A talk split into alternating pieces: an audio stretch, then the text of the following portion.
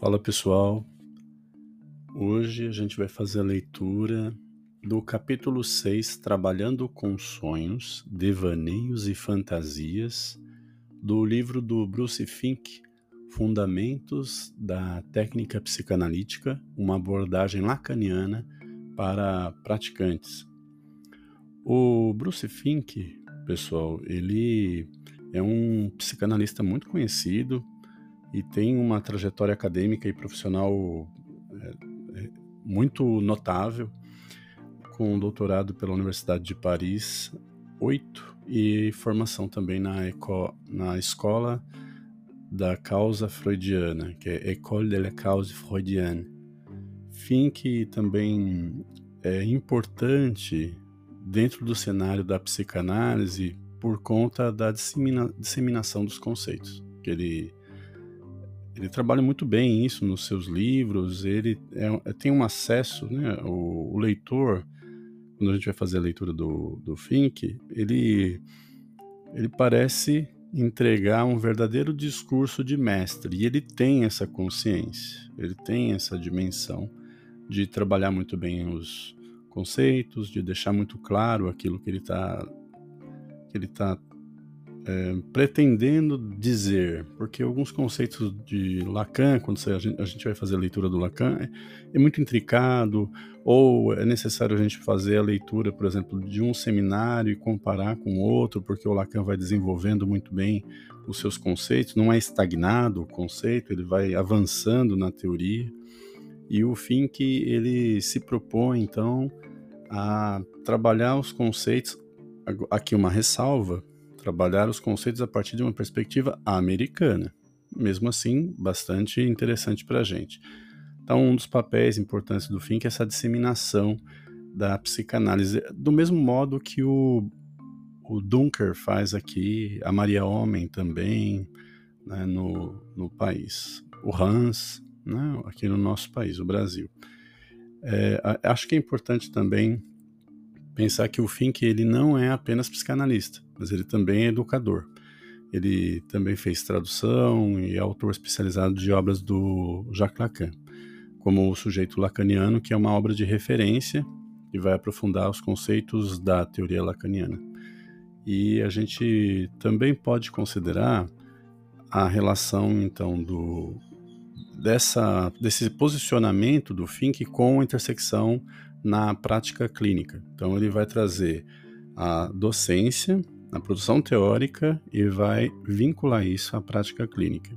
É, um dos livros que é a Introdução Clínica à Psicanálise Lacaniana deixa isso mais claro né? e faz com que então ele seja uma referência para nós que somos estudiosos da psicanálise e para interessados também em entrar é, em conhecer um pouco esse campo de saber tão interessante, esse método, campo de saber, essa clínica que a gente chama de psicanálise. Vamos então à leitura do texto do capítulo 6, então, do livro do Fink.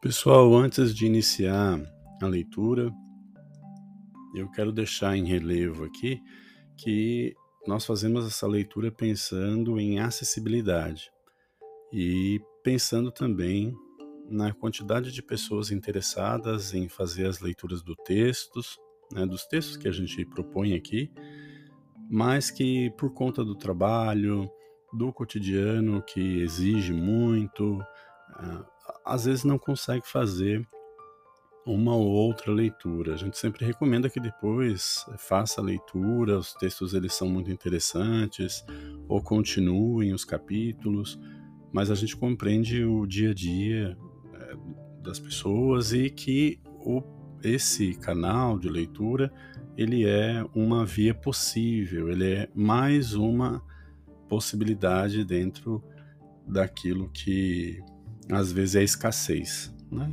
escassez de tempo, escassez de recursos, e a gente também pensa na questão da acessibilidade é, para pessoas com baixa visão ou pessoas que eh, não, não têm acesso a um leitor e, são, e não queriam utilizar o T, TTS, né, os, os, softwares que fazem a leitura do texto para fala. Esse é chamado text-to-speech. Né? É só uma ressalva, tá bem? A gente vai iniciar aqui a leitura trabalhando com sonhos, devaneios e fantasias. Vamos lá?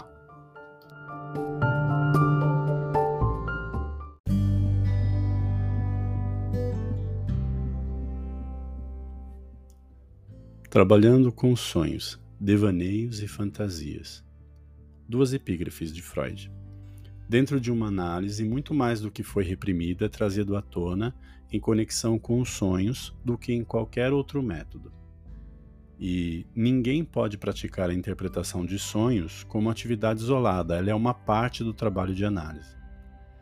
A maior parte do material de uma análise é normalmente fornecida pelos sonhos e fantasias. Por que isso?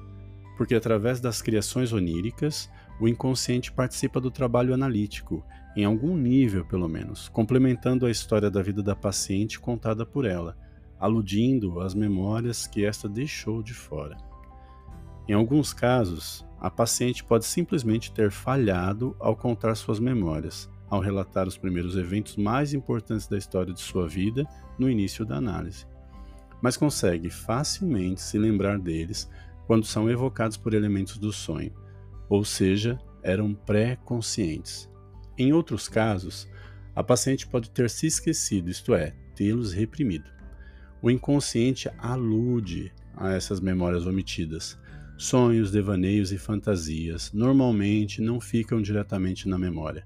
Contudo, fornecem fragmentos de cenas ou elementos associados a cenas do passado, nomes, lugares, cores, sons, cheiros e assim por diante. É bastante raro que tais cenas se reproduzam diretamente neles. Ao invés disso, são geralmente evocadas de uma forma nova, de modo desejável, nos permitindo chegar às ideias sobre cenas que podem não ter sido evocadas se tivessem vindo à mente de outro modo. O que está querendo dizer é que o trabalho do sonho ele permite que determinadas cenas, algumas situações, elas retornem no sonho é, de uma maneira que é, seja mais palatável, que seja é isso que ele chama de modo desejável, né? Que, é, que seja recuperada de maneira a não acordar o sonhador. Aqui no caso, a sonhadora. Poderia ser muito desconfortável algumas situações, e aí o trabalho do sonho ele faz esse processo. Esse tipo de representação criativa das cenas do passado, nas produções oníricas dos pacientes, nos permite supor outros motivos, intenções ou desejos nas cenas que aludem ao que podemos ter se a paciente simplesmente relatar em um simples discurso sobre sua vida. Sim, o sonho ele vai se interrelacionar com outros elementos né, que podem ter sido recalcados, daí não conseguir lembrar muito bem né, de algum ou outro fato, um outro evento, e o sonho recuperar isso. Como sonhos, devaneios e fantasias podem ser bem utilizados em análise. Enquanto a paciente tenta espontaneamente interpretar um sonho como um todo, como uma história que, com algumas substituições, pode ser mais ou menos aplicado em sua vida, interpretando, por exemplo, um sonho em que ela dá a partida em um conversível amarelo gasto, para tentar se relacionar com o homem que ela conheceu recentemente. O analista precisa solicitar associações para praticamente cada palavra e frase do relato do sonho da paciente, sem desconsiderar sua interpretação feita de forma grosseira e global. Vai perguntar: gasto? Amarelo? Conversível? Ele deve perguntar. Suas associações a esses elementos podem levar além desse relacionamento que está brotando. Alternativamente, ou em combinação com o método anterior, a paciente pode espontaneamente tentar decodificar o sonho substituindo um ou dois elementos por outros elementos, do mesmo modo que Joseph fez ao interpretar o sonho de Faraó. José fez ao interpretar o sonho de Faraó das sete vacas gordas e das sete vacas magras, referindo-se aos sete anos de fartura e sete anos de escassez. A primeira conduta que a paciente teve espontaneamente tentou corresponder ao que Freud, em interpretação dos sonhos, aqui a gente tem situado a data de 1900-1958, caracterizou como o método simbólico da interpretação do sonho. A segunda conduta corresponde ao método decodificado. Esses dois métodos predominam nos tempos pré-psicanalíticos.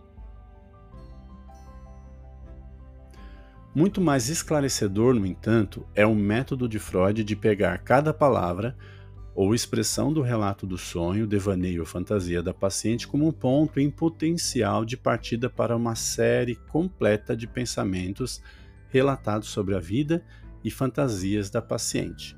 A gente pega um, um S1 e e vai trabalhando com S1, S1, ou S2, S2, S2, né? Um significante e vai desdobrando eles nessa teia de relações. Um paciente meu certa vez se lembrou de uma cena muito poderosa de seu passado, uma cena que relatou não ter pensado a respeito durante muito tempo, talvez desde quando aconteceu. Simplesmente associando uma cor a um objeto que apareceu no sonho que ele teve o qual inicialmente descreveu como azul ou verde, seguindo o conselho de Freud para que se pegue dois elementos de uma alternativa, azul ou verde, como termos para serem associados. Mesmo o paciente tendo sentido que ele tinha corrigido o primeiro pelo segundo, eu encorajei que associasse com ambos. Enfim, ele concluiu que a cor do objeto do sonho era a mesma que aquela do tapete azul pálido de sua sala de jantar na infância. De repente, ele se lembrou de que um dia ele estava deitado naquele tapete e ouviu sons vindo da porta ao lado. Ele foi lá e olhou pela persiana que tinha entre a sala de jantar e a sala de visita e viu sua mãe e seu irmão fazendo sexo no chão, seus corpos sendo virtualmente cortados em fatias horizontais pelas persianas. Recordando esta cena, graças ao trabalho associativo do sonho, as imagens perturbadoras que ele teve naquela época de corpos parciais praticando atos sexuais desapareceram. A cena aludida para esse elemento do sonho, azul ou verde, não poderia ser pensada através do conteúdo do manifesto do sonho, que envolvia escolher um notebook na loja. Mesmo assim, esse apareceu ser, esse pareceu ser um dos pensamentos latentes que entraram na construção do sonho.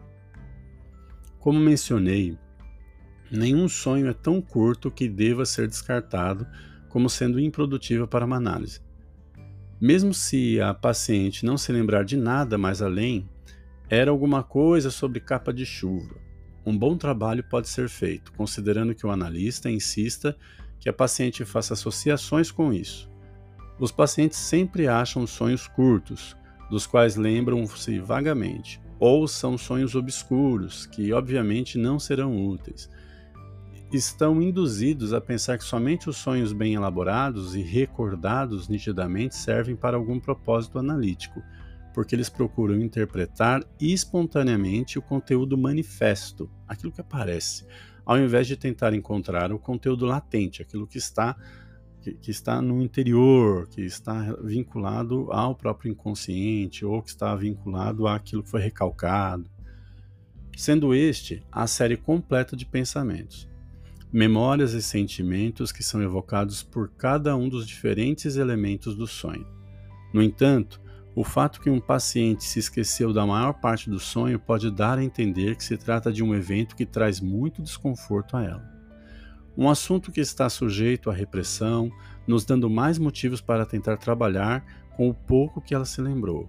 Afinal, o esquecimento é um sinal de repressão.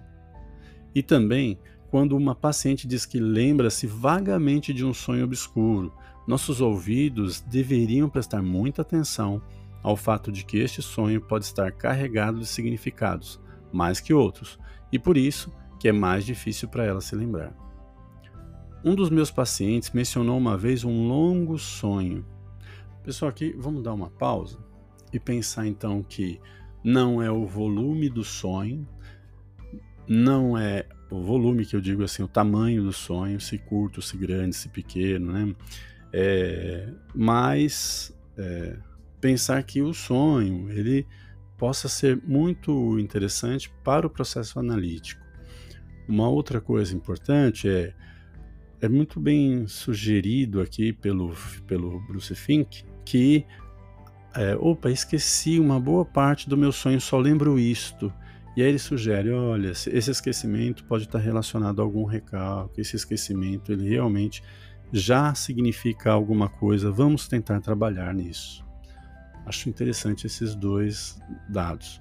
Uma outra coisa é a questão do conteúdo manifesto do sonho, aquilo que aparece, e o conteúdo latente, aquilo que a gente não vai chamar de subliminar, né? mas é aquilo que está no subentendido, aquilo que faz relação, aquilo que se vincula aos significantes e que vai abrir, vai trazer outras significações. Eu acho que isso é muito importante, não é?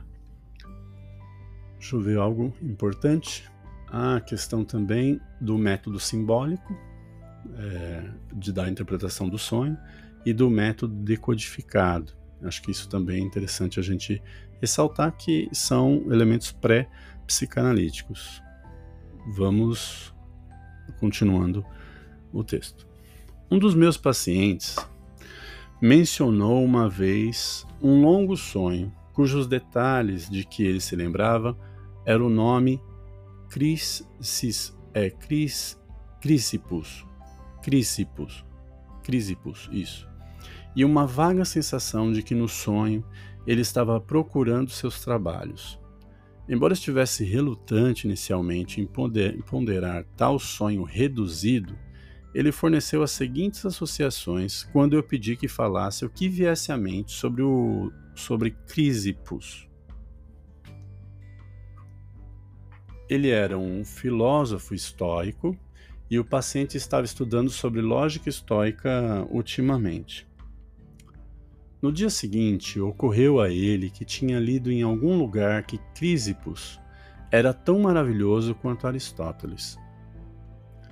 Mas, como seus trabalhos estavam perdidos, ficava difícil fundamentar essa hipótese. Depois de uma pausa, ele disse que, como ainda não havia publicado seu trabalho, eu deveria ser como Aristóteles para ele, e ele seria Crisipus, sugerindo certo desejo de ser tão bem publicado quanto ele, se não melhor. Acrescentou, apesar de sua recordação do sonho ter sido resumida, trouxe uma ligação inteira de pensamentos e desejos sobre as ambições do paciente e sua rivalidade comigo, sendo este o ponto sobre o qual ele inicialmente relutou em dizer. No início de uma análise, o analista precisa sempre fazer mais do que solicitar que a paciente faça associações com os diferentes elementos do sonho. As memórias recordadas nesse processo ajudam a preencher a história de vida da paciente e geralmente a convencem que ainda tem muito mais coisas no sonho do que ela pensava. Não tem necessidade de pedir que a paciente faça associações com todos os elementos do sonho, pois algumas associações podem levar a direções importantes e merecem ser, vista, ser vistas para o seu próprio bem. Por exemplo, um paciente me contou uma certa vez um sonho muito bem elaborado que resumi aqui para os meus atuais propósitos. Então, aqui uma nota importante que é não não é para se fazer, embora exista a possibilidade, uma, um manejo clínico aqui de perguntar todas as palavras dos sonhos, né? Mas acredito que o Fink aqui vai desenvolver a questão daquilo que se que recorre, aquilo que é mais presente, aquilo que na narrativa do sonho é ato falho, aquilo que é ambiguidade e ao mesmo tempo é é uma coisa e é outra, aquilo que ele colocou, por exemplo, não sei se era azul ou verde. Então a gente vai fazendo essa escuta do sonho, né? E aí não há se pensar que vamos perguntar todas as palavras que, é, que se entenda ali para poder fazer relações. As associações livres. Por exemplo, então aqui ele vai contar agora um sonho. Ele estava em uma loja. então, um, paci um paciente me contou uma vez um sonho e está falando. Então, ele estava em uma loja que já tinha fechado e teve a sensação de que os dois outros homens, os homens que estavam lá eram ambos de 2001, uma Odisseia no espaço. Ele virou-se e viu Darth Vader, que havia matado os outros dois homens. Deveria, disse enquanto contava o sonho ser Star Wars, não 2001. Darth Vader disse que ia matar o paciente, que ficou estagnado por um instante dizendo que tinha que ir ao banheiro. Vader o seguiu até o banheiro. Ao caminhar para o mictório, ele ouviu Vader sacar uma arma e então a sentiu atrás de seu pescoço. De repente, ele percebeu que tinha levado um tiro atrás da cabeça e quis saber por que não tinha ouvido o tiro. Se eu tivesse ouvido, estaria morto, concluiu. Ele colocou a mão e viu que tinha um buraco em sua cabeça. Então é assim que é estar morto, ele disse a si mesmo. Ele então saiu da loja e sua família estava lá. Tentou falar com sua irmã, mas ela não ouvia. Ficou na frente dela e ela tombou com ele. Ele estava invisível. Na outra cena, ele estava em uma sala de espera, seus amigos também estavam lá e ele tentou falar com eles, mas eles não ouviam. Então a cena mudou e ele estava em um carro com três ou quatro pessoas. Ele percebeu que eles estavam indo para um encontro, mas não sabia como chegar no lugar marcado. Ele sabia como chegar lá, mas eles não o ouviram quando indicou a direção. Ele saltou para o lugar do motorista e começou a dirigir. Olha, o carro está indo sozinho, alguém disse. Chegaram no destino e ele deu a volta na casa, achando que era a casa de Conan O'Brien. Foi até o banheiro e fez xixi no vaso sanitário. Uma mulher entrou e ele pensou que poderia ser a esposa de Conan. Ela olhou para a água no vaso sanitário e disse: Oh, que estranho! Ela não o via, mas via a água. Ele festejou, finalmente conseguiu alguma coisa no mundo. Afinal, vou tentar chamar. Próxima página. A atenção dela. Pôs as mãos em seus seios e ela deu uma risadinha. Finalmente consegui tocar alguém, pensou e então acordou. Que sonho, né? Há tantas cenas e tantos detalhes nesse sonho, aqui já está resumido, que em apenas uma sessão poderíamos obviamente ver cada um com muita pressa. Nossa discussão do sonho na sessão em que ele contou novamente ficou concentrada apenas em alguns pontos principais, que estão bem condensados aqui. E ele retornou, retomou o assunto nas sessões seguintes, mas nunca de forma exaustiva.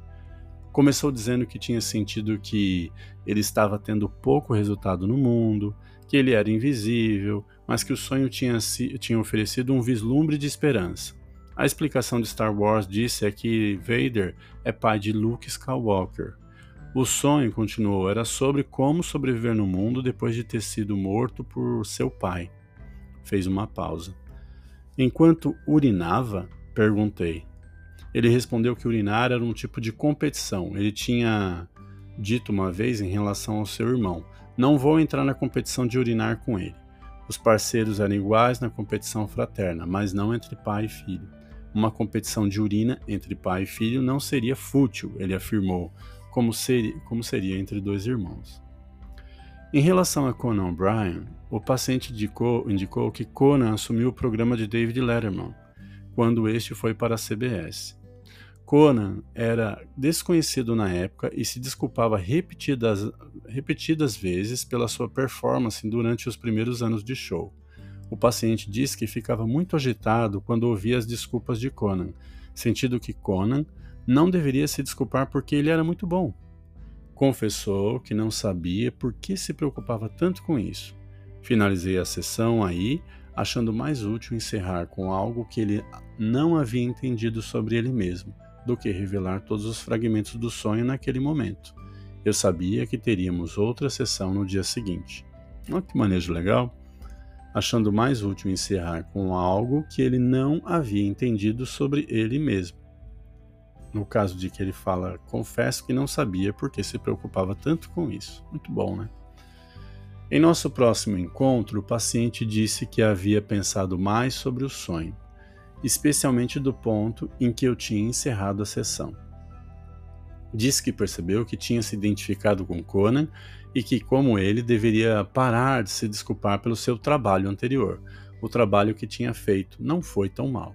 Disse: Na verdade, foi bom. Bastante interessante foi que durante a noite, entre essas duas sessões, ele tinha tido seu primeiro sonho sobre sexo com sua esposa. Ele normalmente sonha com esposas dos outros, menos a dele. Isso talvez estivesse relacionado à sua crescente aceitação de validade e qualidade de seu próprio trabalho e conquistas. Embora não tenhamos explorado cada ângulo e fresta de seu sonho, ou cada possível desejo realizado nele, muitas articulações importantes foram localizadas e o sonho contribuiu para movimentar totalmente a análise. Um paciente pode ficar muito intrigado com algum sonho e voltar a ele nas futuras sessões, fornecendo novas associações. No entanto, mesmo quando o paciente não volta a algum sonho especial, o analista não precisa se preocupar, achando que o material com que o paciente não fez associações se perderá para sempre. Muito boa essa nota, né? Conforme Freud, ele, conforme Freud nos contou, podemos descansar, abre aspas, podemos descansar na certeza de que cada pulsão de desejo que gera um sonho hoje ressurgirá em outros sonhos, uma vez que não tenha sido compreendida e retirada do domínio do inconsciente. Sempre acontece, no entanto, que a melhor maneira de completar a interpretação do sonho é deixá-lo e dedicar a atenção a um novo sonho que pode conter o mesmo material de forma mais acessível. Como já indiquei antes, recomenda-se frequentemente permitir que a paciente inicie sessões e traga diferentes assuntos para a discussão, ao invés de a conduzir sempre para que faça associações sobre o sonho contado na sessão anterior, ou retomar qualquer assunto que o analista tenha achado especialmente interessante ou importante nas sessões passadas. O analista que se preocupa com alguma associação em particular ou crucial, que pode se perder ao deixar de retomá-la na sessão seguinte, possivelmente descobrirá que ele perdeu muito mais por usurpar o papel da paciente na terapia. A paciente talvez sinta que ela está ali simplesmente para responder às perguntas do analista e seguir sua linha de questionamento ao invés de levantar suas próprias questões sobre a vida e assumir as rédeas da análise do seu jeito. Pessoal, espero que vocês não estejam muito cansados. O texto do Fink é um texto muito legal, em que ele vai amarrando teoria, a prática e manejo, né? E ao mesmo tempo é, sugerindo alguns modos de pensar a análise como eu disse, né, de uma maneira prof... muito educativa, né, muito pedagógica. Então, recomendo respirar, tomar uma água enquanto você faz a escuta desse material. Vamos continuar? Uma vez que a análise esteja bem encaminhada e a paciente tenha assumido para ela o projeto analítico, o analista pode naturalmente tomar as rédeas brevemente de vez em quando, dizendo de forma mais genérica. O analista pode apontar conexões verbais ou temáticas entre o material que a paciente traz na sessão seguinte e a discussão do sonho na sessão anterior, simplesmente sublinhando, isto é, pontuando, uma expressão idiomática ou adjetivo que foi usado em ambos, ou apenas dizendo algo sutil como, como no último sonho que contou. Legal, né? Embora Freud tenha dito uma vez, abre aspas, a quantidade de interpretações que pode ser alcançada em uma sessão deve ser entendida como suficiente e não deve ser considerada perdida se o conteúdo do sonho não foi totalmente descoberto.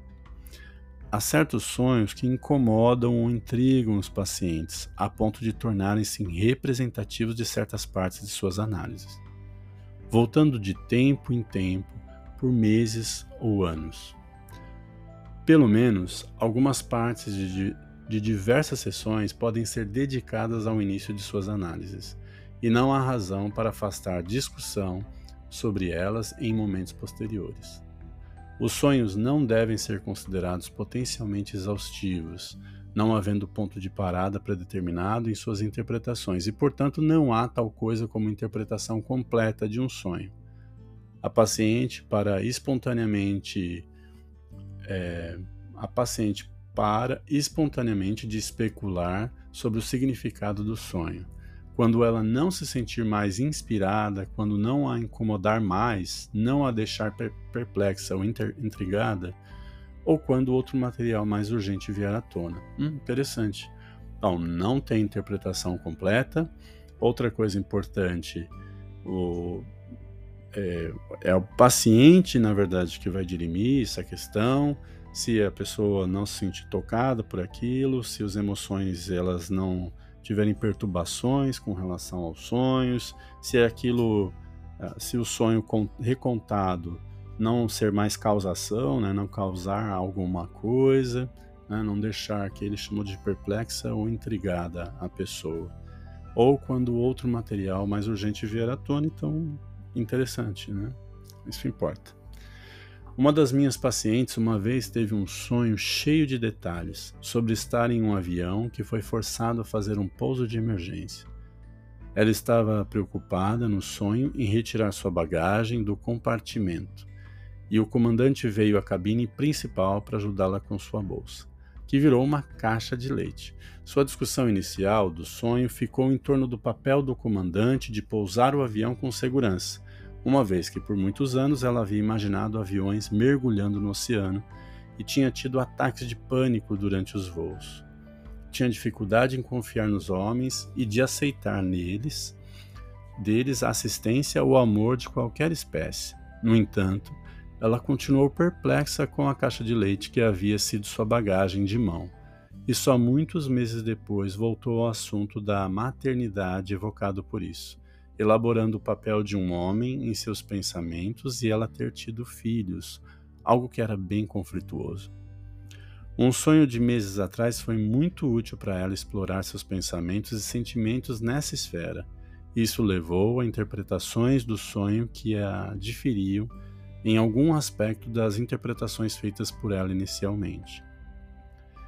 Dedicar mais de uma sessão para a interpretação do sonho pode ser especialmente útil quando não for simplesmente para extrair associações de todos os diferentes elementos. Olha que recomendação.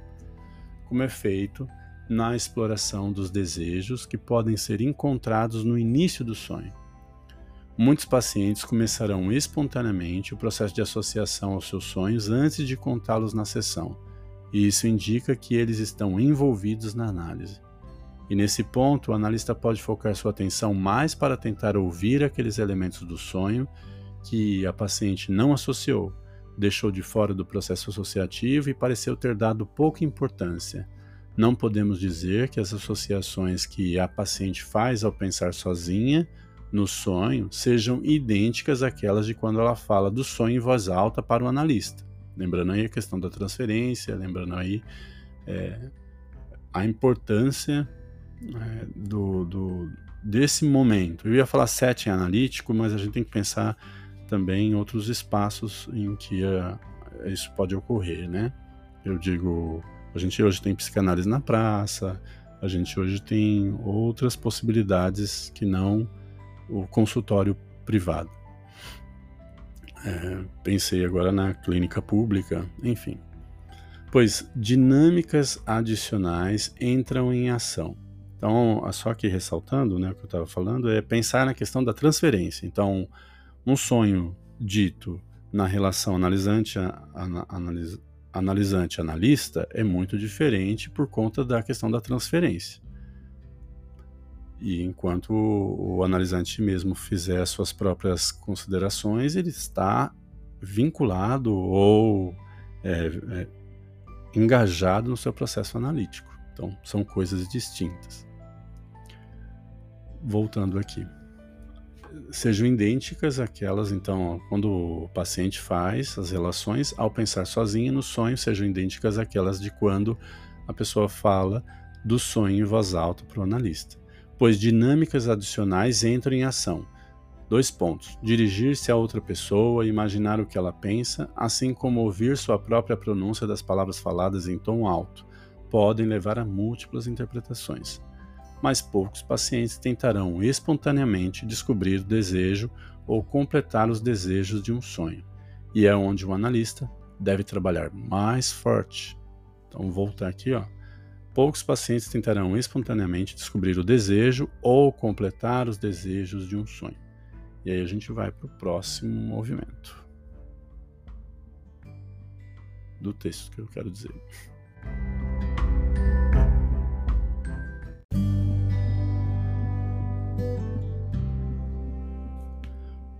Encontrando um desejo no sonho. Aqui uma epígrafe inicial do capítulo da sessão do Freud. A interpretação completa de um sonho coincidirá com a inteireza de toda a análise. É o mesmo que as explicações de um simples sintoma, o principal sintoma, talvez. A análise como um todo necessita de explicação. Durante o tratamento, é preciso esforço para colocar primeiro o que se espera, fragmentos do significado do sintoma, um após o outro, até que todos estejam reunidos. Similarmente, nada mais pode ser esperado de um sonho que ocorreu nos primeiros estágios da análise. Deve-se ficar satisfeito se o empenho com a interpretação trouxer um simples estímulo esclarecedor. Fim da citação.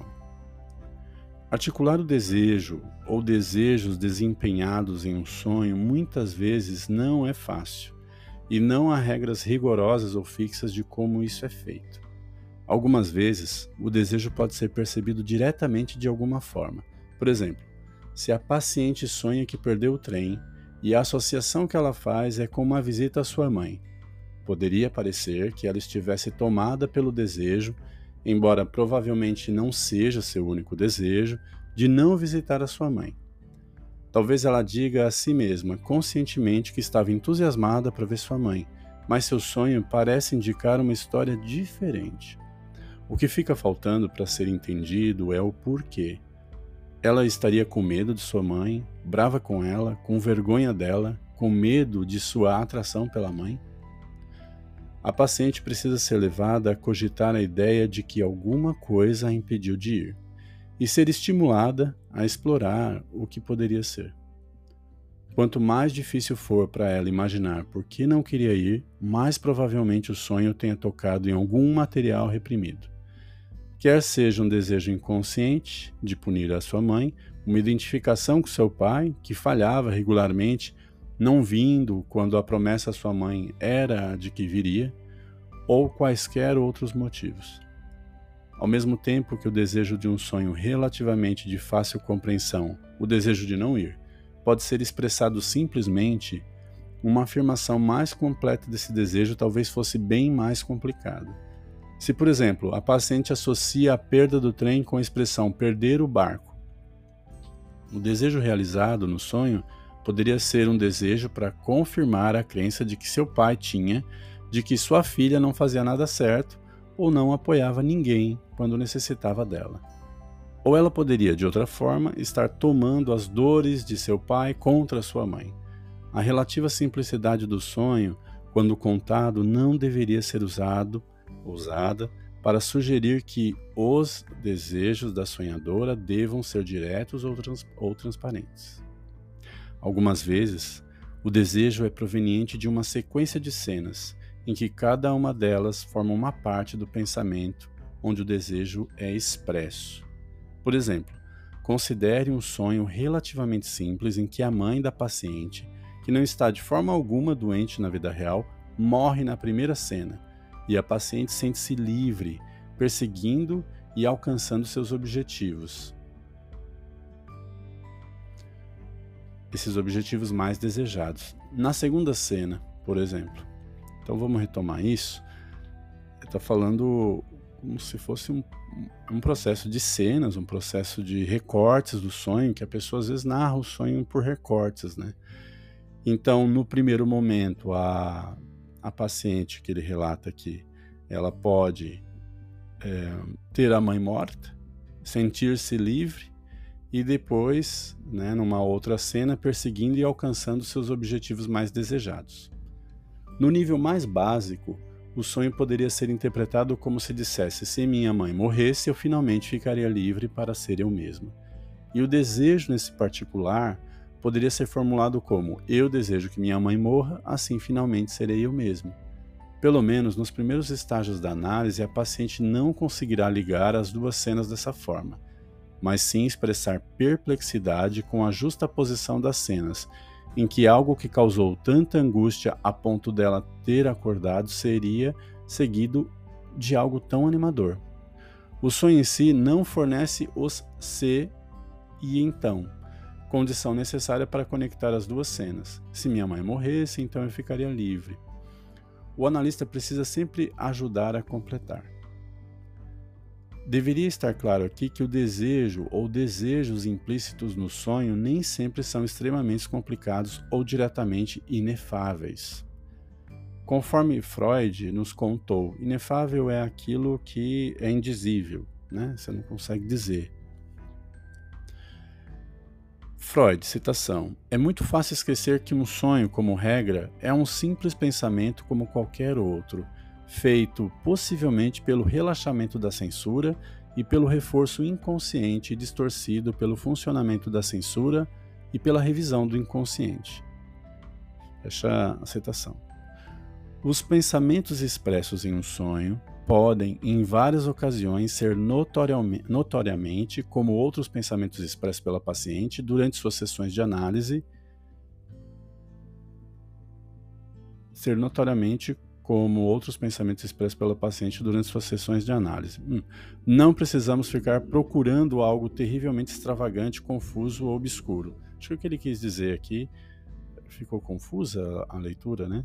Mas o que ele quis dizer é que os pensamentos do sonho eles podem não ser é, muito importantes, né? Que ele coloca ser notoriamente como outros pensamentos expressos, né? Ele às vezes pode passar é, desapercebido, acredito que seja, ou não ter a clareza, ou não ter a importância. Não precisamos ficar procurando algo terrivelmente extravagante, confuso ou obscuro. Algumas vezes, múltiplos desejos podem ser facilmente percebidos, e aqueles desejos podem ser complementares ou contraditórios, como se anulassem um ao outro. Um paciente meu sonhou que nós estávamos tendo uma sessão presencial, apesar de todas as nossas sessões terem sido realizadas por telefone, e ele estava em pé.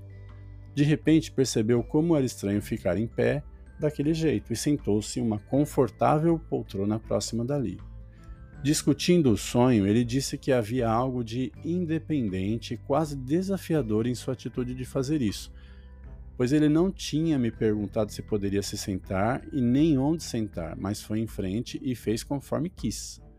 Ao mesmo tempo, sua decisão de se sentar em uma poltrona confortável o chocou, por indicar que sua atitude em relação ao analista estava mudando, que ele estava baixando a guarda quando estava em pé, parecia mais alerta e poderia deixar a sala rapidamente se fosse seu desejo, da mesma forma que ele ficou durante meses de sobreaviso, se preparando para sair da análise a qualquer instante. Expressou preocupação porque a poltrona era muito relaxante, muito íntima, iria dar muito mais trabalho para se levantar da poltrona se ele de repente quisesse ir embora. Ótimo sonho.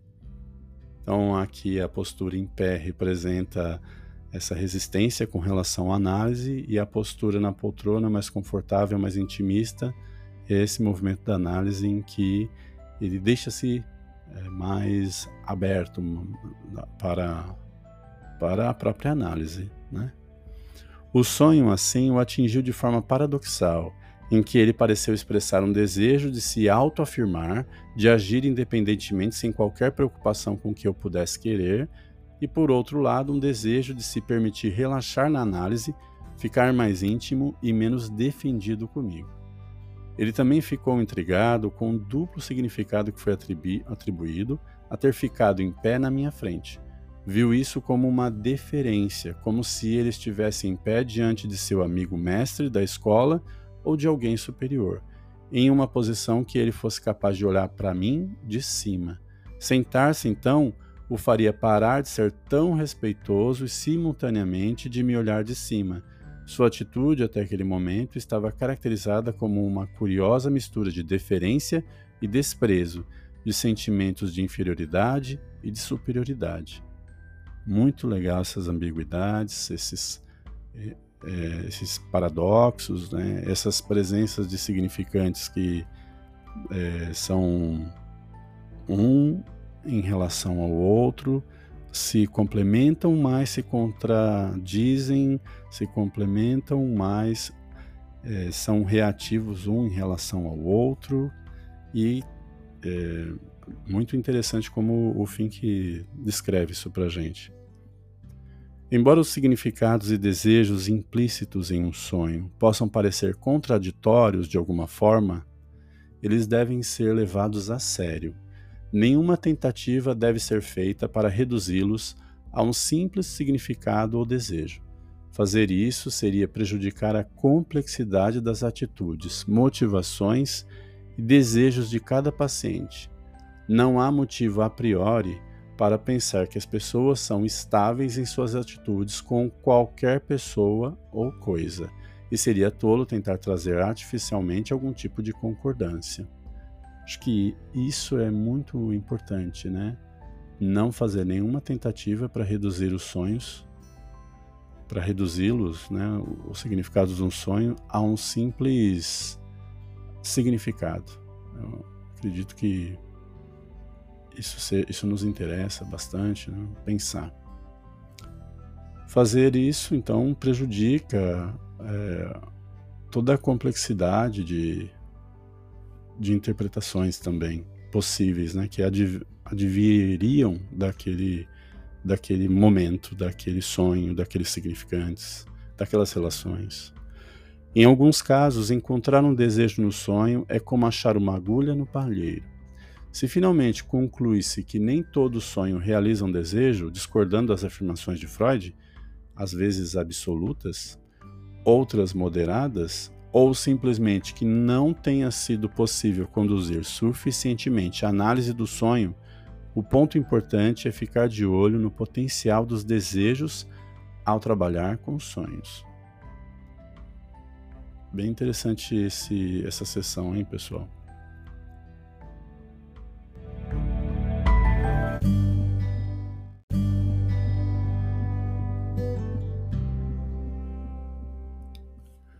Desejos contraintuitivos, uma outra sessão abrindo com uma epígrafe aqui do Lacan.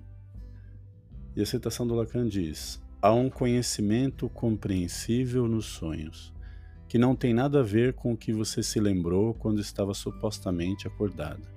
Por isso é tão importante decifrar os sonhos. Um obstáculo frequentemente encontrado ao levar as pacientes a procurar seus desejos nos sonhos, devaneios e fantasias, é que os desejos expressos neles são quase sempre contraintuitivos. E é contraintuitivo para a pessoa, né? contraintuitivo a paciente enquanto acordada, em muitos casos sendo exatamente o oposto daquilo que ela conscientemente pensa querer. Muitos sonhos desempenham desejos de punição por relacionamentos ou trabalhos impróprios, ou por falha de algum projeto de vida. E o primeiro instinto de uma paciente raramente é dizer: não consigo ir bem na escola, queria saber por quê. E continua refletindo que talvez ela esteja inconscientemente tentando provar que seu pai estava certo quando disse que ela nunca daria valor a nada, ou tentando mostrar ao mundo que ela não faz parte da sua família supostamente perfeita e bem-sucedida. Quando os possíveis motivos foram apresentados, a paciente provavelmente responderá: Porque eu quero provar que ele está certo. O que isso me faria de bom? Mas é claro que, como isso não traria nenhum bem de um jeito simplista e criterioso, não significa que ela esteja inconscientemente tentando provar a ele imediatamente. Talvez o que ela esteja tirando disso é algo que seja basicamente ruim para ela mas algum motivo está fazendo com que continue. Nós, mortais, buscamos todos os tipos de coisa que, em nossos mais sérios julgamentos, consideramos ruim para nós. Freud ficou satisfeito inicialmente por explicar sonhos que pareciam envolver autopunição para satisfazer impulsos masoquistas. Como podemos ver, no entanto, isso não serve para todos os sonhos. Sempre existe uma considerável diferença entre o desejo manifesto representado em sonho, digo, um sonho de acordar tarde para um exame importante e não ser capaz de chegar até o local a tempo. E o desejo, ou desejos mais primordiais e recorrentes que estão subjacentes a ele, é aqueles latentes, né? Querer, por exemplo, desrespeitar certa autoridade ou gritar por socorro aos pais, considerados pelos analistas como muitos, muito exigentes. Os pacientes tendem a ficar angustiados com esses sonhos e procuram qualquer desejo neles, devido à sua tensão aparentemente masoquista. Durante a análise, o analista precisa levar seus pacientes a olhar mais longe. Freud forneceu tardiamente um outro jeito de pensar sobre sonhos de punição. Sugeriu que eles sempre simplesmente substituem a realização do desejo proibido pela punição adequada a ele. Hum, por exemplo, sonhar que foi posto na cadeia pode satisfazer um desejo de cometer um crime, pelo, que, pelo qual alguém iria para a cadeia. Um paciente meu teve um sonho bem detalhado, em que ele tentava evitar a detenção, tendo acabado de escapar da prisão. Ele viu um homem vestido com um casaco preto, depois ele comentou que seu pai tinha um casaco como aquele, e eu ouvi o homem dizer a um jovem: Existem muitos tipos de pervertidos Precisa tomar cuidado com eles. Se os encontrar, precisa matá-los. O homem e o jovem de repente perceberam perceberam o paciente, puxaram as facas e correram atrás dele. O homem pôs a faca no pescoço do paciente, o que o fez acordar em extremo estado de ansiedade. Estado de ansiedade. A ansiedade que ele experimentou desviou com sucesso sua atenção do comentário feito pelo homem no sonho com respeito aos pervertidos. A punição que ele recebeu no sonho, sendo ferido no pescoço, pode ser entendido aqui como um sinal que o paciente havia feito algo que ele mesmo considerava uma atitude perversa. Nesse sentido, o sonho realizou seu desejo de agir como ele achava que um perverso faria, mas ao invés de encenar a realização do ato perverso em questão, encenou a realização da punição que achava que deveria receber por se envolver em tal ato. Conforme veremos adiante, também é possível imaginar que o sonho realiza um desejo de ser punido pelo pai por se envolver nesses atos, um desejo que uma figura paterna ponha limites em suas travessuras e o force a entrar na linha. Olha a lei aí do pai, né? Aparecendo.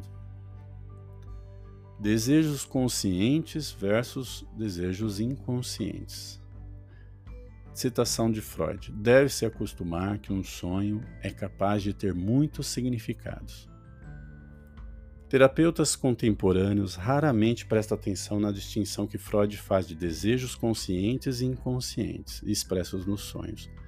Freud nos estimula a tomar nota de desejos, dos desejos conscientes, mas continuar nosso trabalho no sonho quando adequado ao contexto do tratamento analítico como um todo, em busca por desejos inconscientes. Esses são, afinal, mais úteis para nos ajudar a chegar até lá. Um paciente, uma vez, me contou que tinha tido um sonho na noite anterior à nossa sessão, mas que havia se esquecido. Na próxima sessão, ele me disse que tinha se lembrado do sonho previamente esquecido, mas que era algo como ele estava fazendo um transplante de coração, haviam saquinhos e ploque onde seu coração seria colocado, ou para ser dispensado, ou simplesmente para ficar aguardando em um local estéreo enquanto a cirurgia fosse realizada e então poderia ser reimplantado em seu peito. Ele ouviu alguns enfermeiros conversando dizendo que talvez colocassem uma ponte de safena ao invés de fazer o transplante. Ele queria mudar de ideia, mas era tarde demais, queria se levantar e sair de lá, mas era tarde.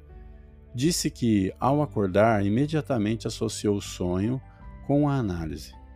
Com a análise, ele teria um novo coração, ele não se considerava magnânimo, o que para ele significava uma pessoa emocional, calorosa e ligada a outras pessoas. Ter um novo coração seria tornar-se mais caloroso e mais conectado aos outros. Que tocante. Continuando a discussão do sonho, comentou que tinha tido dúvidas sobre a análise desde o início do tratamento. A abordagem analítica pareceu a ele conflitante com suas crenças e hábitos espirituais. Às vezes, ele mudava de opinião sobre a análise e contemplava deixá-la. Porém, referia-se à análise como um elo duradouro da corrente, de seu caminho espiritual, mas cometeu um ato falho e, ao invés de o elo duradouro da corrente, disse o último elo da corrente. E como se ele dissesse que a análise, é como se ele dissesse que a análise seria sua última chance. Embora nos primórdios da vida e com boa saúde, recentemente havia se imaginado com Alzheimer ou com problema no coração e estava preocupado com pensamentos sobre morte. Que interessante isso, né? Ganhar um novo coração, ficar preocupado com relação à análise, pensar que a análise também não traz esses benefícios ou essa mudança de perspectiva, de posicionamento que a análise faz, né? de, de relação com, com seus desejos. Curioso. E aqui o ato falho, né? mostrando algo importante. Durante a sessão, não fizemos associações com os enfermeiros e os saquinhos Ziploc. Trabalho para uma futura sessão, talvez, eu pensei. Pois me pareceu mais importante destacar o fato de que o sonho enfatizava a inevitabilidade da operação. A análise não poderia parar mesmo que ele quisesse. Eu disse: gostaria que fosse impossível parar. Eu disse: gostaria que fosse impossível parar. Sim, ele disse. Ah, ele pontuou essa questão. E o paciente, sim. Agora é tarde demais para voltar atrás. Me sentiria culpado se parasse, e eu sei que você me diria para ficar, sendo impossível parar. Colocaria um fim nas minhas dúvidas e medos. Tudo o que poderia fazer é continuar. Isso, podemos dizer, foi feito pelo menos um dos desejos conscientes do paciente, expressos no sonho. Um desejo inconsciente mostrou sua face na discussão com a frase ser forçado, que o paciente usou diversas vezes ao contar e fazer associações com o sonho. Descobriu que ele sempre fantasiou que uma mulher o forçava a fazer diversas coisas diferentes e tinha, na verdade, contatado uma dominadora em algum momento. Ser forçado tinha um papel dentre suas fantasias sexuais e em sua vida diária nada despertava sentimentos conflituosos, como ter a sensação de que estava sendo forçado a, fazer, a fazer alguma coisa. Isso fazia se sentir revoltado e ao mesmo tempo secretamente satisfeito. Ele se continha e se irritava, mas ao mesmo tempo orquestrava certas situações de tal forma a se sentir forçado.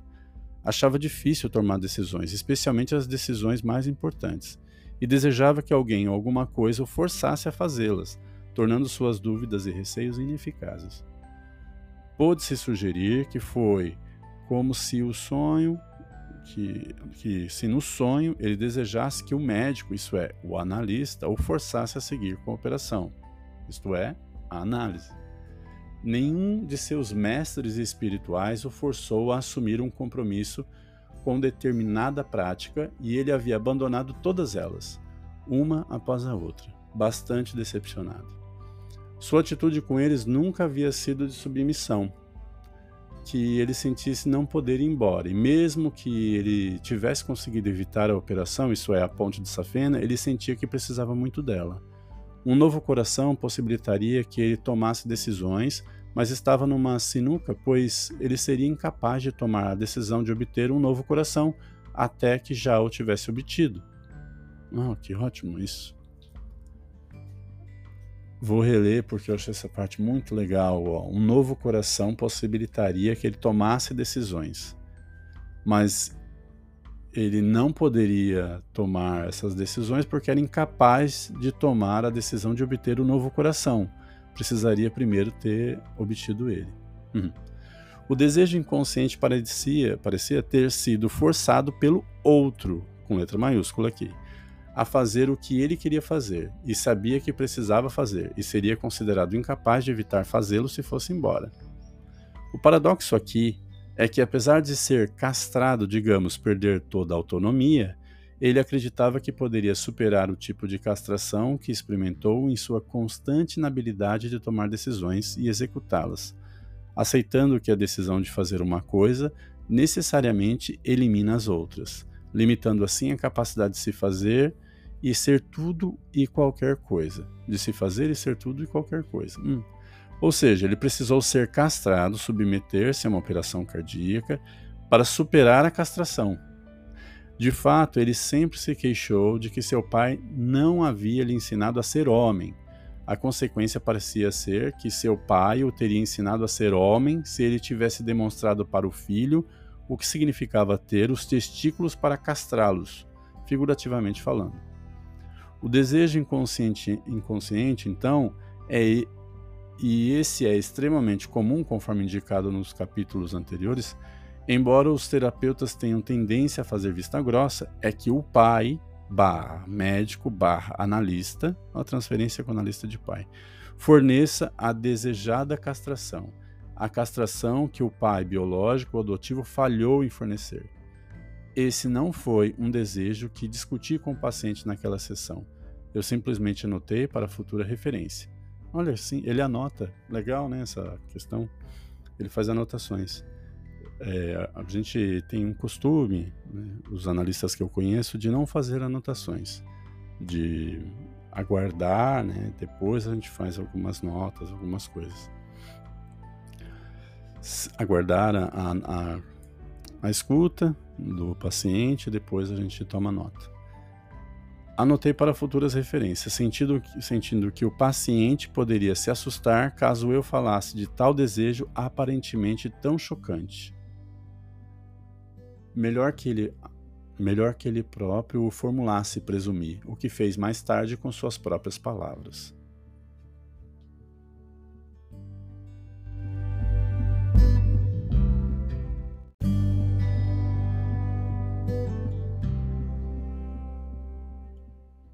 Devaneios e fantasias.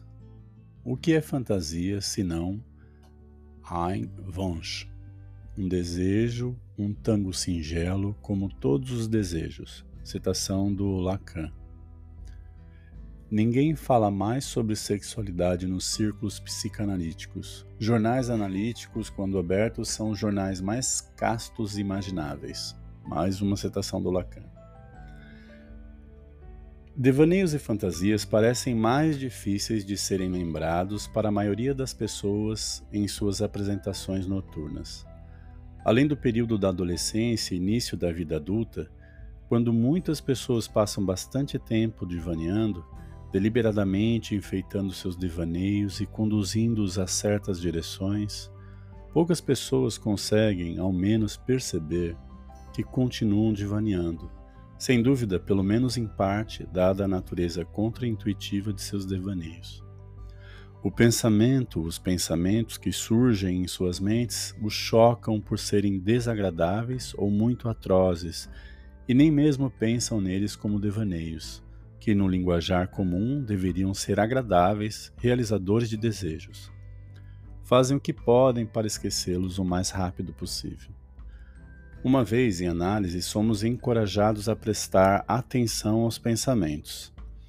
Imagens e cenários efêmeros que passam pelas nossas mentes e que podem tomar a forma de pensamentos intrusivos, como chamado em capítulo anterior. Os únicos que podem ser considerados fantasias, rigorosamente falando, são os pensamentos, imagens e cenas sexuais que ocorrem a eles. Mas é surpreendente como a maioria das pessoas tende a se lembrar de poucas fantasias sexuais, mesmo quando tais fantasias são recorrentemente evocadas ou satisfeitas durante a habitual masturbação. É como se no momento em que o orgasmo é alcançado, as fantasias que acompanham a masturbação não recebessem atenção e, de fato, geralmente evaporam da consciência completamente. Muitos pacientes são pressionados para se lembrar de simples fantasia de masturbação especialmente quando essas fantasias conflitam claramente com seus modos de pensar sobre si mesmo durante a vida. Uma paciente, por exemplo, só conseguia atingir o orgasmo imaginando que seu chefe a assistia ao ser manipulada por outro homem, ao passo que durante sua vida em vigília ela pensava em si mesma como uma mulher que tinha uma carreira moderna, que havia estabelecido relações e parcerias de igual para igual com os homens. Um outro paciente imaginava a mulher por quem estava interessado fazendo sexo com outro homem enquanto ele olhava, ao passo que ele acreditava que desejava uma relação total com a mulher, Ela seria sua amante, melhor amiga, alma gêmea e alter ego. Em resumo, ninguém com quem ele pudesse dividir tudo. Não é surpreendente que fantasias que contradizem completamente o que alguém pensa que deseja na vida diária sejam tão rapidamente esquecidas.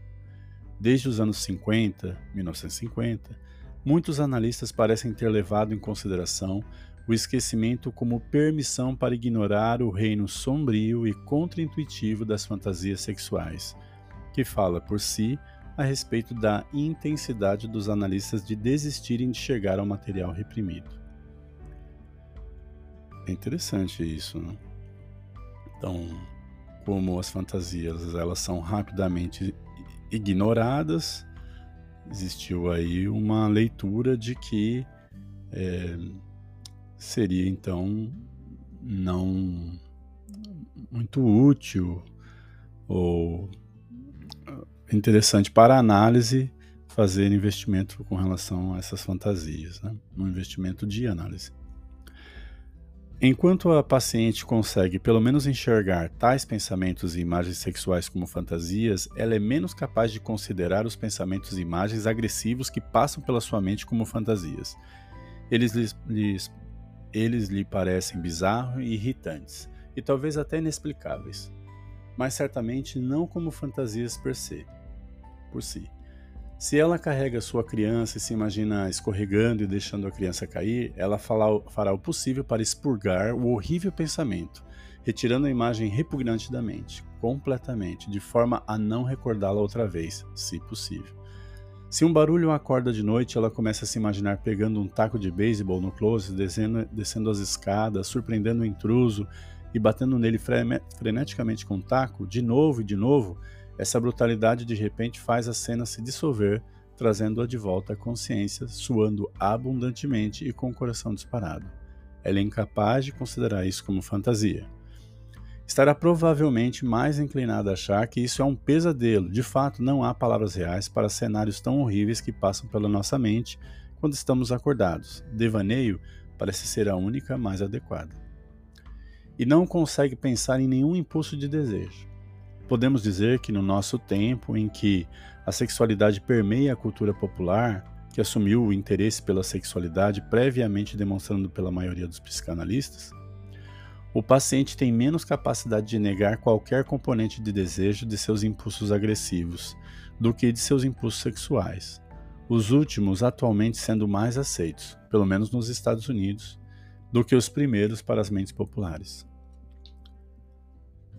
aqui últimos e primeiros, então a questão dos impulsos agressivos e dos impulsos sexuais. Os impulsos agressivos seriam os primeiros e os mais e os menos aceitos, então. Esquece-se sempre que devaneios e fantasias são tão capazes de simulações quanto os sonhos, e que eles se, também precisam ser associados e, se possível, interpretados. Um paciente uma vez contou que ele tinha tido um pensamento terrível sobre seu irmão e então se imaginou tendo um acidente horrível. Isso pareceu mostrar o jeito típico com que ele punia, ele se punia por quaisquer impulsos agressivos que tivesse em relação aos outros, e ele rapidamente os catalogava dentre suas habilidades, tendências masoquistas. Nem por um minuto ele considerou que a fantasia inicial, digamos, de que seu irmão estava em um acidente horrível e que sua substituição pelo irmão tivesse sido uma dissimulação, algo que tornaria a fantasia mais aceitável em sua consciência parcialmente alerta. Quando eu disse, imagine seu irmão tendo um acidente, ele respondeu, isso sim seria um devaneio.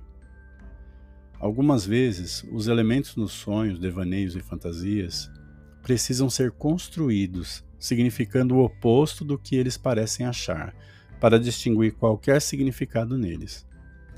Uma mulher com que trabalhei, cuja mãe havia deixado claro a ela, filha, que não permitia que a filha tivesse um homem somente dela. Tinha fantasias sexuais em que o parceiro dela tinha um harém e que ela seria apenas mais uma.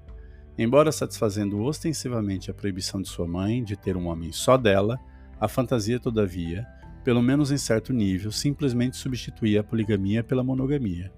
Isso satisfez um desejo dissimulado por um relacionamento exclusivo com um homem, Ou podemos dizer que realizou seu desejo por um relacionamento exclusivo com um homem de forma dissimulada. Ela também tinha fantasias em que estava servindo aos caprichos sexuais de um homem velho e feio. Por um lado, essas fantasias a obrigavam a obedecer aos desejos de sua mãe para que ela seduzisse e ficasse disponível para todos os homens, não importando o quão repugnante isso fosse. E ainda que assim os homens jovens e bonitos dos seus sonhos simplesmente seriam substituídos por um velho gagá. E ainda. Que coisa. E ainda que assim os homens jovens e bonitos de seus sonhos simplesmente seriam substituídos por um velho gagá. É sempre difícil para a paciente mensurar como os desejos expressos em suas fantasias são seus próprios desejos. De qualquer modo, não parecem ser seus, tais como os de qualquer outra pessoa que ela conhece. E sempre odeio com paixão. Um dos meus pacientes se lembrou e me contou uma fantasia de masturbação em que ele ouviu essas palavras em sua mente. Ok, vamos fazer ela funcionar. De repente percebeu que eram essas palavras que seu pai usava para falar sobre seu carro. O paciente comentou que seu pai falava de seu carro como se fosse mulher. O paciente falava com o seu próprio pênis como se fosse mulher, a mulher do seu pai. De alguma forma parecia que era o desejo do seu pai fazer algo funcionar que estava sendo representado na fantasia. Encerrei a sessão ali e na sessão seguinte o paciente relatou que nossa discussão sobre a fantasia havia servido como um tipo de exorcismo ele sentiu como se seu corpo não fosse mais o da sua mãe. Eu tenho o meu, ele disse, estou totalmente equipado. Que interessante esse capítulo. Então, aqui em Devaneios e Fantasias, o fim que ele vai pontuar esse universo das fantasias e dos devaneios que acontece desperto. O ser humano acordado. É. Tem muita coisa para se pensar aqui. Acho que isso é importante lembrar, eu vou ressaltar aqui. Esquece-se sempre que devaneios e fantasias são tão capazes de dissimulações quanto os sonhos. E que eles também precisam ser associados e, se possível, interpretados. Esse trecho, então, eu deixei em destaque. E aí ficamos, vamos continuando a, a nossa leitura. Um grande abraço. Até a próxima leitura agora vai ser de o desejo do homem e o desejo do é o desejo do outro. Oh, vamos para ela.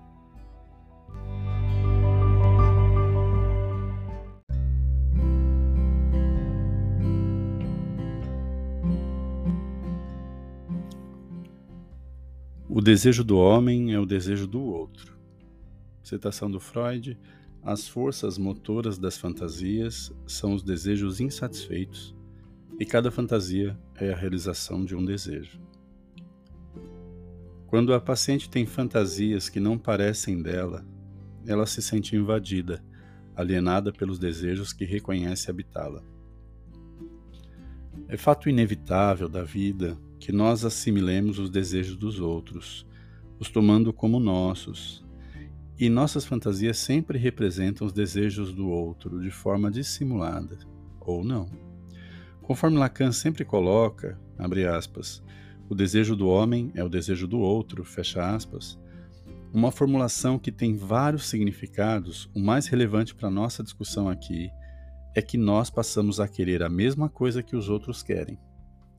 Ainda assim, a paciente está sempre relutante em reconhecer as coisas que vão em suas fantasias como expressão de desejos, porque ela não, se, não sente como se fossem seus próprios desejos. Contudo, essa relutância deve ser superada.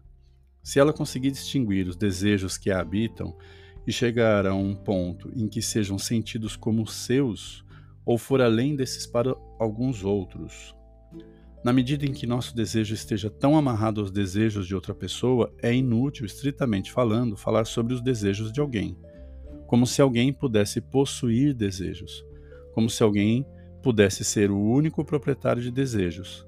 E mesmo assim, é importante para a paciente alcançar o ponto em que ela possa se sentir em harmonia ou em paz com os desejos que a habitam. Uma paciente minha teve longas séries de fantasias sexuais que ela achou especialmente revoltantes e vergonhosas. Nessas fantasias, uma mulher estava lambendo as partes sexuais de outra mulher. Uma delas era consideravelmente mais velha do que a outra. Algumas vezes ficava claro que era a própria paciente que estava lambendo, mas os papéis nunca ficavam claros. Durante a análise, ficou evidente que as lambidas estavam associadas em sua mente com o ato de curar uma ferida, como, por exemplo, quando um cachorro ou um gato lambe um machucado, e, por extensão, fazendo algo melhor, Aqui eu gostaria de fazer uma pequena pausa e lembrar um texto do Walter Hugo Mãe, que é. Agora eu não lembro o homem, os mil homens, o homem de mil mães. Ele não está aqui agora, em que ele associa a figura da, da vagina como ferida. E e os contos subsequentes, né, os contos que estão contidos nesse livro, ele vai trabalhar desse, nessa, com essa metáfora. Muito bonito ao mesmo tempo. Aqui eu recordei quando falo sobre essa questão da ferida. Continuando.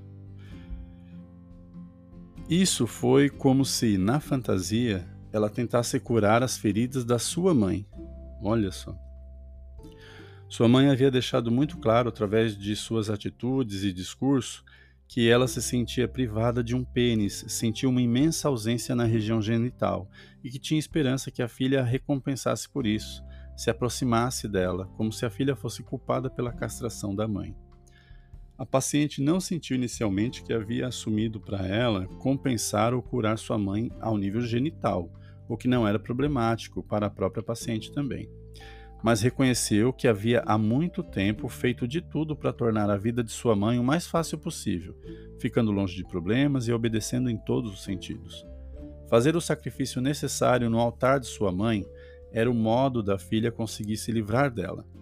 Apenas uma vez que ela fez o que sua mãe queria, sentiu que podia se livrar dela, pensando em sua própria satisfação. Nessas fantasias, ela garantia a satisfação de sua mãe, fazendo-se de instrumento para o seu prazer, o orgasmo do outro, como coloca Lacan.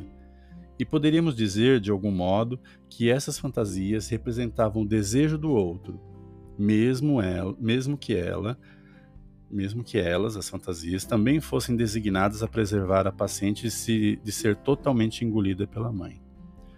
O número de significados e motivos envolvidos nessas fantasias foi ainda bem maior, não consigo colocar todos aqui mas eles ilustram o grau em que geralmente é difícil dizer onde, em uma fantasia, o desejo do próprio sujeito termina e o do outro começa. Uma vez que os vários significados e motivos foram desenrolados, essas fantasias que tinham persistido por anos desapareceram de uma vez e foram substituídas por fantasias sexuais com um teor bem diferente. Um paciente me contou das recorrentes fantasias sexuais em que havia uma mulher e outro homem com um grande pênis. Esse último ficava sexualmente gratificado nas fantasias, pelo menos explicitamente. O paciente associou o grande pênis com seu pai, recordando que quando era criança tinha ficado impressionado com o enorme pênis de seu pai. Essa comparação feita entre seu pênis quando garotinho do pai, em tamanho adulto, em minha experiência é uma fonte de constante preocupações do, dos homens, de que seus pênis sejam pequenos demais.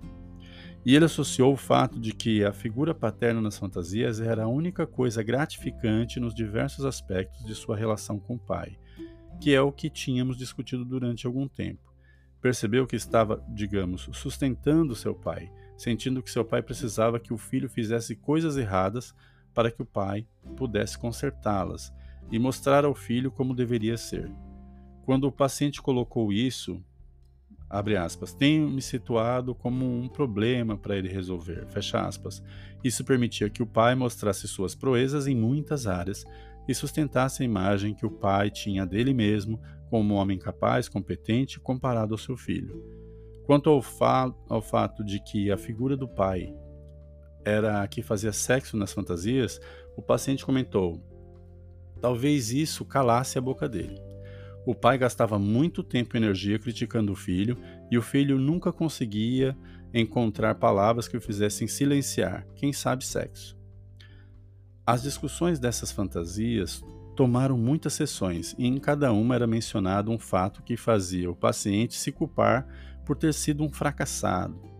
por ter ido mal na escola e dado trabalho de um jeito ou de outro, e nunca atribuía qualquer culpa ao pai, que além disso caçoava dele quando era criança se ele se queixasse do tratamento de como o pai estava fazendo com ele. No entanto, ele acaloradamente comentou sobre um parente seu que parecia ter fracassado da mesma forma que ele na infância, e que os pais desse parente devem ter dado muito castigo a ele e o tratado como uma criança problema, da mesma forma como os pais do paciente o tinham tratado, e que o parente deve ter se vingado deles. Talvez muito de seu mau comportamento, quando criança, tenha sido motivado secretamente pelo desejo de não apenas sustentar a própria imagem do pai, como sendo superior ao filho problemático, mas também de jogar o nome de seu pai, o nome da família, na lama. Em suas fantasias sexuais, o paciente garantia a satisfação de seu pai, tornando-se seu instrumento de prazer. Fazia o que o pai exigia dele. Que ele fosse um fracassado, incapaz de fazer amor com uma mulher adequadamente, e o que ele sentia que o pai queria, sentir-se superior ao filho, rebaixá-lo em relação a todas as mulheres, Contudo, apesar dessas fantasias representarem o desejo do outro, elas simultaneamente envolviam o pai em um cenário sórdido, com conotações homossexuais e um tom adúltero de estupro. Esses eram detalhes de algumas fantasias que ele não mencionou. Mesmo assim, o paciente atuava nessas fantasias para sustentar seu pai, seu pai. Isto é, ele atuava como o fiador do outro. Aqui entre aspas, que é uma expressão do Lacan e simultaneamente enfraquecia o pai, atacando. As discussões dessas fantasias no contexto de sua vida ajudaram a trazer o ódio que o paciente tinha pelo pai, que estava fadado a ser mostrado de forma deslocada em relação a outras pessoas e a mim. E deixou claro alguns aspectos da sua postura na vida, cara a cara com o outro. Isto é, certos aspectos de sua fantasia fundamental, um conceito que discuto mais adiante muito interessante, pessoal. A gente acabou de fazer a leitura então do desejo, esse esse trecho, né, do texto do Lacan, lá de 2006. O desejo do homem é o desejo do outro. E aí ele se revela pelas fantasias. Vamos para sonhos de angústia e pesadelos sonho de angústia e pesadelos.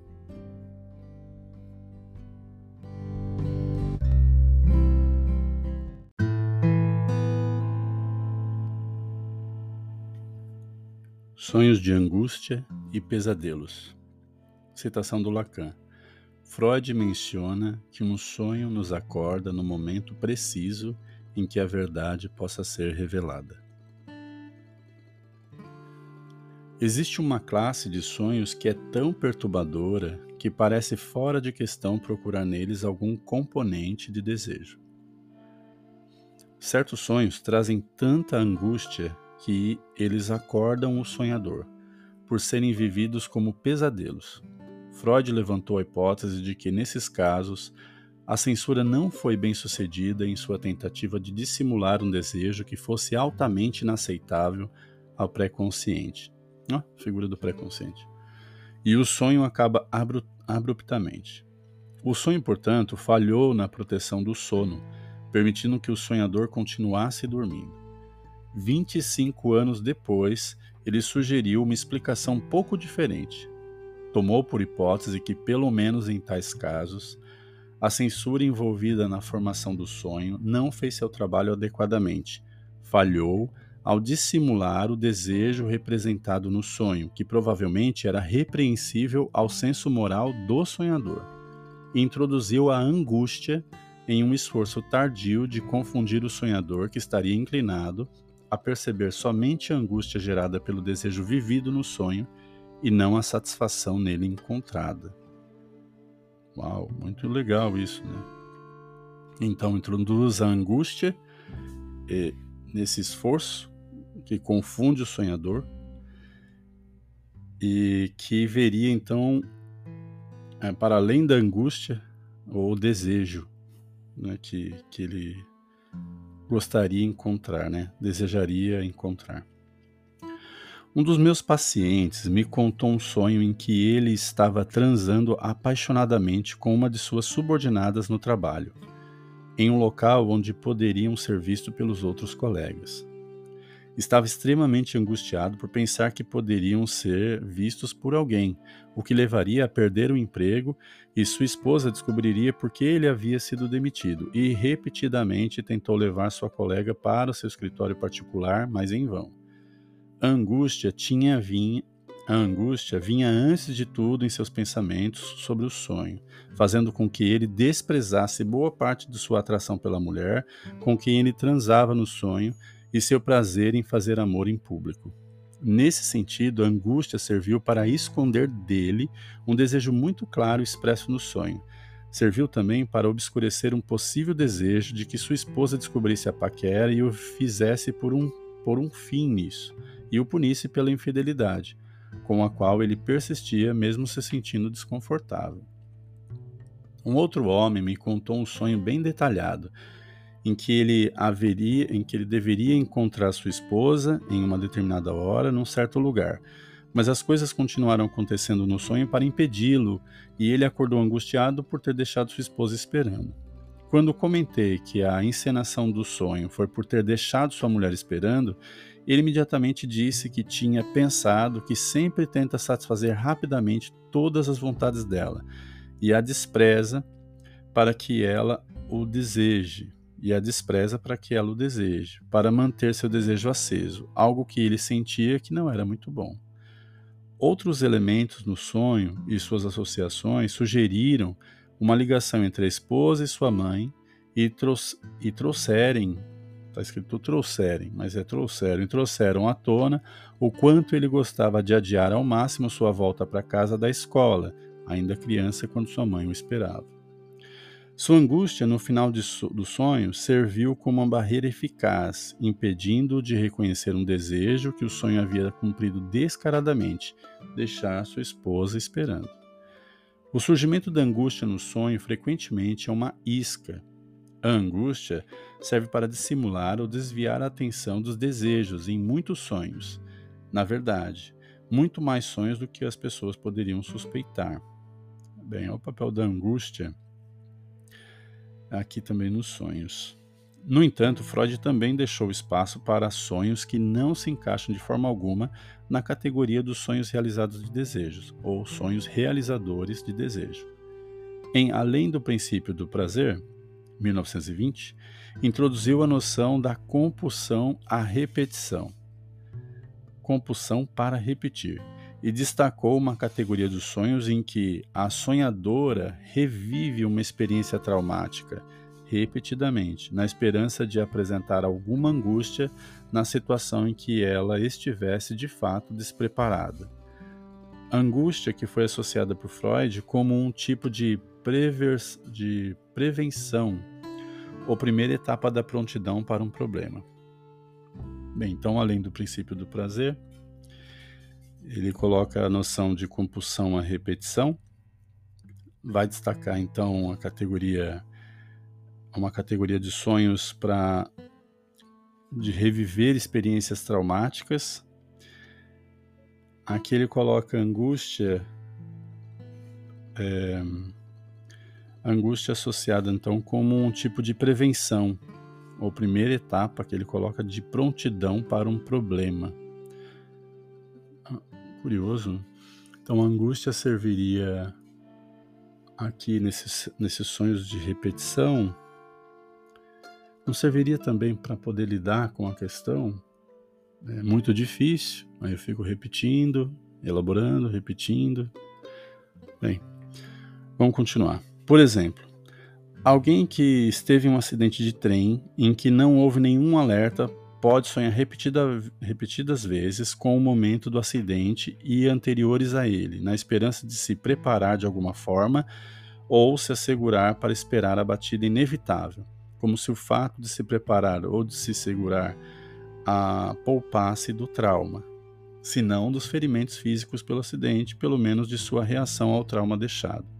É como se ela tentasse retroativamente introduzir alguma expectativa de angústia, alguma prestreza ao evento anterior, Freud levantou a hipótese de que a psique tenta espontaneamente dominar o estímulo e continua lutando para conseguir, em casos excessivos, mesmo que a tentativa seja inútil. Na minha experiência, tudo o que o clínico pode fazer em tais circunstâncias é encorajar a paciente a falar exaustivamente sobre todo o material que envolveu o trauma. Sua relação com todas as pessoas envolvidas, sua vida naquele tempo e as consequências do evento, até que toda libido ligada ao trauma seja eliminada. É, que interessante a maneira de tratar essas questões, de deixar o paciente falar é, inadvertidamente, à vontade, né, fazendo as relações que ele acha interessante, para que a libido possa se esvair. No caso de uma das minhas pacientes que teve pesadelo repetida, repetidamente durante duas décadas sobre um acidente de carro em que ela estava, quando perdeu sua melhor amiga, levou muitos anos de trabalho em análise para destrinchar todos os tópicos de seu relacionamento com sua melhor amiga sua ligação com todos os outros atores envolvidos no acidente, sua vida na época e assim por diante. Os pesadelos finalmente pararam e não voltaram mais até agora. Lacan ofereceu uma forma de pensar sobre os pesadelos que não são simples repetições de um evento anterior.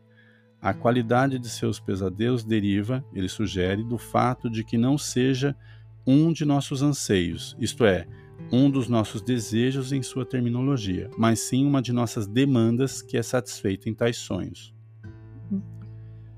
Demanda no lugar do desejo, curioso. No meu caso, digo por experiência, quando o meu sonho começa a coincidir com a minha demanda, não com a realidade, como é impropriamente dito, que pode proteger meu sono, ou com o que demonstra ser equivalente a ela aqui, a demanda do outro, eu acordo. Vou fazer a, a releitura, porque o Lacan ele escreve difícil, né? Ele escreve de outra maneira. Digo por experiência, quando o meu sonho começa a coincidir com a minha demanda, ou com o que demonstra ser equivalente a ela, eu acordo. Em seu ponto de vista, sempre exigimos dos outros coisas que nem mesmo queremos que nos deem, em certo sentido, pois se nos derem, nosso desejo poderá se extinguir. Nosso desejo, que ele entende que é sempre um desejo por alguma coisa a mais, por alguém, como sendo o que há de mais caro para nós, e ficamos mais preocupados em ter e experimentar o desejo do que com a satisfação em si. Pois é o ter e experimentar o desejo que nos faz sentir vivos, e não a própria satisfação muito legal esse pedaço, né? É ter e experimentar o desejo é sempre o desejo de, do outro, né? Experimentar o desejo que nos faz sentir vivos e não a própria satisfação. Em geral, preferimos não ter o que exigimos, mesmo que expressemos insatisfação quando não conseguimos. Assim podemos continuar desejando. Lacan teorizou que acordamos de sonhos de horror quando nossas demandas estão a ponto de serem satisfeitas. Por isso ocasionará a queda e extinção de nossos desejos, do nosso desejo. Tais sonhos ameaçam arruinar a nossa existência como seres desejosos, desejo sendo o que temos de mais precioso. Muito interessante essa perspectiva do Lacan. É uma outra forma de teorizar sobre o sonho. Uma paciente me contou seu sonho. Ela estava tendo um pesadelo em que perdia, em que pedia ao namorado que se mudasse com ela para outra cidade e ele concordava. À primeira vista, parecia que ela tinha conseguido o que queria no sonho, mas contando sobre sua situação com o namorado, ficou claro que, embora ela tivesse pensado em pedir, em pedir a ele para se mudar com ela, seu desejo mais sincero era de que ele não fosse como o seu pai que se comprometia muito rapidamente e não era flexível com ela, quando ela sabia muito bem que ele não queria mudar de cidade. O desejo que ela mais nutria, digamos assim, era que ele não desistisse de seus desejos. Quando ele desistiu do sonho, no sonho, o desejo dela de que ele fosse de determinado jeito, que fosse certo tipo de pessoa, foi aniquilado. Foi como se ela estivesse sendo privada de seu desejo por certo tipo de homem, um homem que sabia o que queria que não se curvava por ela, que era fálico em sua mente. Olha. Interessante. A gente já se encaminha aqui para o final do texto com um, uma última sessão chamada Fantasia Fundamental. Tão importante. Aqui, citação do Lacan: O inconsciente é, na verdade, a entidade que tem prazer e não quer saber nada mais sobre isso. Embora os pacientes sempre apresentem diferentes e abundantes fantasias, ao longo de apenas dois anos de análise, Lacan levantou a hipótese que, virtualmente, todas essas fantasias específicas originam-se de uma e mesma estrutura, uma fantasia fundamental, que define a relação básica do sujeito com o outro ou a posição em relação ao outro. Os inúmeros cenários que passam pela mente do paciente, devaneios, fantasias de masturbação, foram considerados por Lacan como permutações da fantasia fundamental, apresentando, apresentando geralmente uma faceta dessa fantasia, embora de forma dissimulada, ou colocando de outro modo, os inúmeros cenários, devaneios e fantasias de masturbação todos se resumem em uma simples fantasia fundamental, uma fantasia que tem um importante papel na estrutura dos relacionamentos significativos da vida do paciente. Não discutirei a fantasia fundamental aqui, pois já o fiz antes. Mas eu gostaria de pontuar que a ideia geral é que a fantasia fundamental do paciente é vivido por ele como intolerável. Ele não consegue suportar a ideia de que a fantasia lhe dá satisfação. Não suporta pensar no que dá prazer, pois acha isso tão repulsível, contrário a tudo o que sente ao que é e ao que representa. Ela não quer saber mais nada sobre isso. Citação de Lacan. Se a sua fantasia fundamental envolvesse, por exemplo, ser criticada e desprezada por um homem, as principais formas de atenção que ela recebia de seu pai eram de críticas e desprezo, ela tramaria as coisas com cada novo rapaz que conhecesse de tal forma que ele começaria a desprezá-la e criticá-la ou escolheria homens que já tivessem essa propensão. Como se isso a deixasse satisfeita ao nível da fantasia, mas insatisfeita com relação aos seus ideais e objetivos.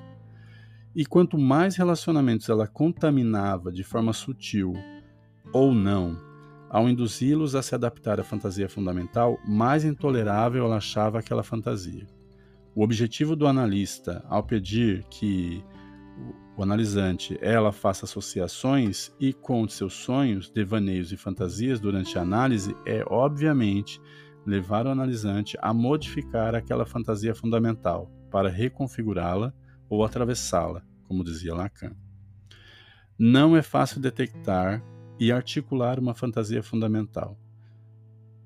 Pode levar vários meses, se não anos de análise. Na verdade, o que penso é que já no momento em que o paciente trouxe a maioria dos elementos de uma fantasia fundamental, que eram claros e convincentemente articulados, a mudança já estaria ocorrendo e dando espaço para outra coisa, uma nova fantasia. Essa é uma característica comum do trabalho psicanalítico. O paciente é muito mais capaz de argumentar algo que não o afeta mais do que articular algo que ainda o afeta. Por exemplo, o paciente que mencionei, cujo pai parecia em suas fantasias sexuais, embora de forma dissimulada, conseguia elaborar muitas facetas de sua fantasia fundamental, envolvendo simultaneamente a ideia do pai ser superior a ele em todos os sentidos e arrastar o bom nome do pai na lama para consertá-lo. Quando certos conflitos em sua vida se agravavam, mas também quando, após muitos anos de análise, ele já conseguia ir mais além em sua relação com o outro que foi tão problemática para ele, isto é, quando ele estava quase reconfigurando sua fantasia fundamental. Uma vez que a reconfiguração da fantasia fundamental seja algo a ser trabalhado mais no final da análise, deixarei uma discussão mais abrangente sobre isso para um livro de técnicas avançadas. Leitores que interessam podem encontrar principalmente discussões teóricas sobre o assunto em Fink, e aí ele vai dar uh, a orientação de ler Fink 95 e 97. É, pessoal, muito, muito interessante esse capítulo. A gente conseguiu acompanhar uma série de, de questões, entre elas, a fantasia fundamental é vivida é, de forma intolerável, é difícil suportar a ideia de, né, de que a fantasia dá satisfação. A gente também tem a ideia da experiência do desejo, que, que faz a pessoa se sentir viva, e a realização desse desejo pode ser a ruína. Então, isso é importante a gente é, lembrar. Outra questão também é é questão de manejo, de encorajamento dos pacientes a falar sobre todo o material que vai envolver o trauma e esse trauma que pode estar relacionado a determinadas fantasias também. É, isso seja interessante. As fantasias, os, colocam, aqui ele coloca fantasia e devaneio, né? Mas o que seja, assim, como material para poder esvaziar a libido em relação àquilo que foi vivido ah, tem a figura da angústia também que no sonho serve para nos sonhos de pesadelo, né? Ou de horror, serve para desviar a atenção dos desejos, né? Pela perspectiva do Freud e em seguida a perspectiva do Lacan, ele vai ele vai pensar então que a gente quando tem esses sonhos de horror a demanda do desejo está a ponto de ser satisfeita. Então, o próprio desejo está a ponto de ser satisfeito e por isso que a gente acorda. Então, a gente tem duas, duas possibilidades aí de leitura disso. Acho que interessa. É, eu acho que outra coisa para a gente recuperar também é a questão de que devaneios e fantasias são muito importantes, tanto quanto os sonhos. Então eles também precisam, é, precisam de um trabalho de associação, precisam também de um trabalho de interpretação. E para a gente recuperar também uma outra parte do, dos desejos conscientes versus desejos inconscientes. Então, a, aí a gente pode ver o conteúdo manifesto e o conteúdo latente do sonho fazer essa relação entre o conteúdo latente e manifesto. Os desejos contraintuitivos, aí o avesso daquilo que eu quero se manifesta no sonho pelo, pelo um contrário, acho que isso importa. É, o, outra orientação de manejo também é de que a gente, os sonhos não podem ser reduzidos a simples significados. Então, aqui é uma crítica a qualquer orientação que possa reduzir o sonho. A gente tem a ideia do sonho como um percurso que vai exigir muito de esforço, de relações, de associações é, e de manejo também do, do analista e de interesse do analisante pelo sonho. E um, aqui eu recordo também uma uma relação ali que ele faz das cenas do das cenas do sonho. Então o sonho ele pode ter uma série de cenas, elas estão encadeadas em algum desejo e a gente pode sugerir então essa orientação, ó, observa que você falou isso, mais isso. Se isso, então aquilo. É, essa cena apareceu e essa outra cena ela foi subsequente, o que isso pode representar? Acho que isso é interessante também. Vamos ficar por aqui. Acho que foi muito muito interessante a leitura. espero que vocês tenham conseguido chegar até aqui comigo. ou em partes, ou de uma vez, né? Se não, não dormiram, estão comigo aqui. Um grande abraço, nos vemos na próxima leitura.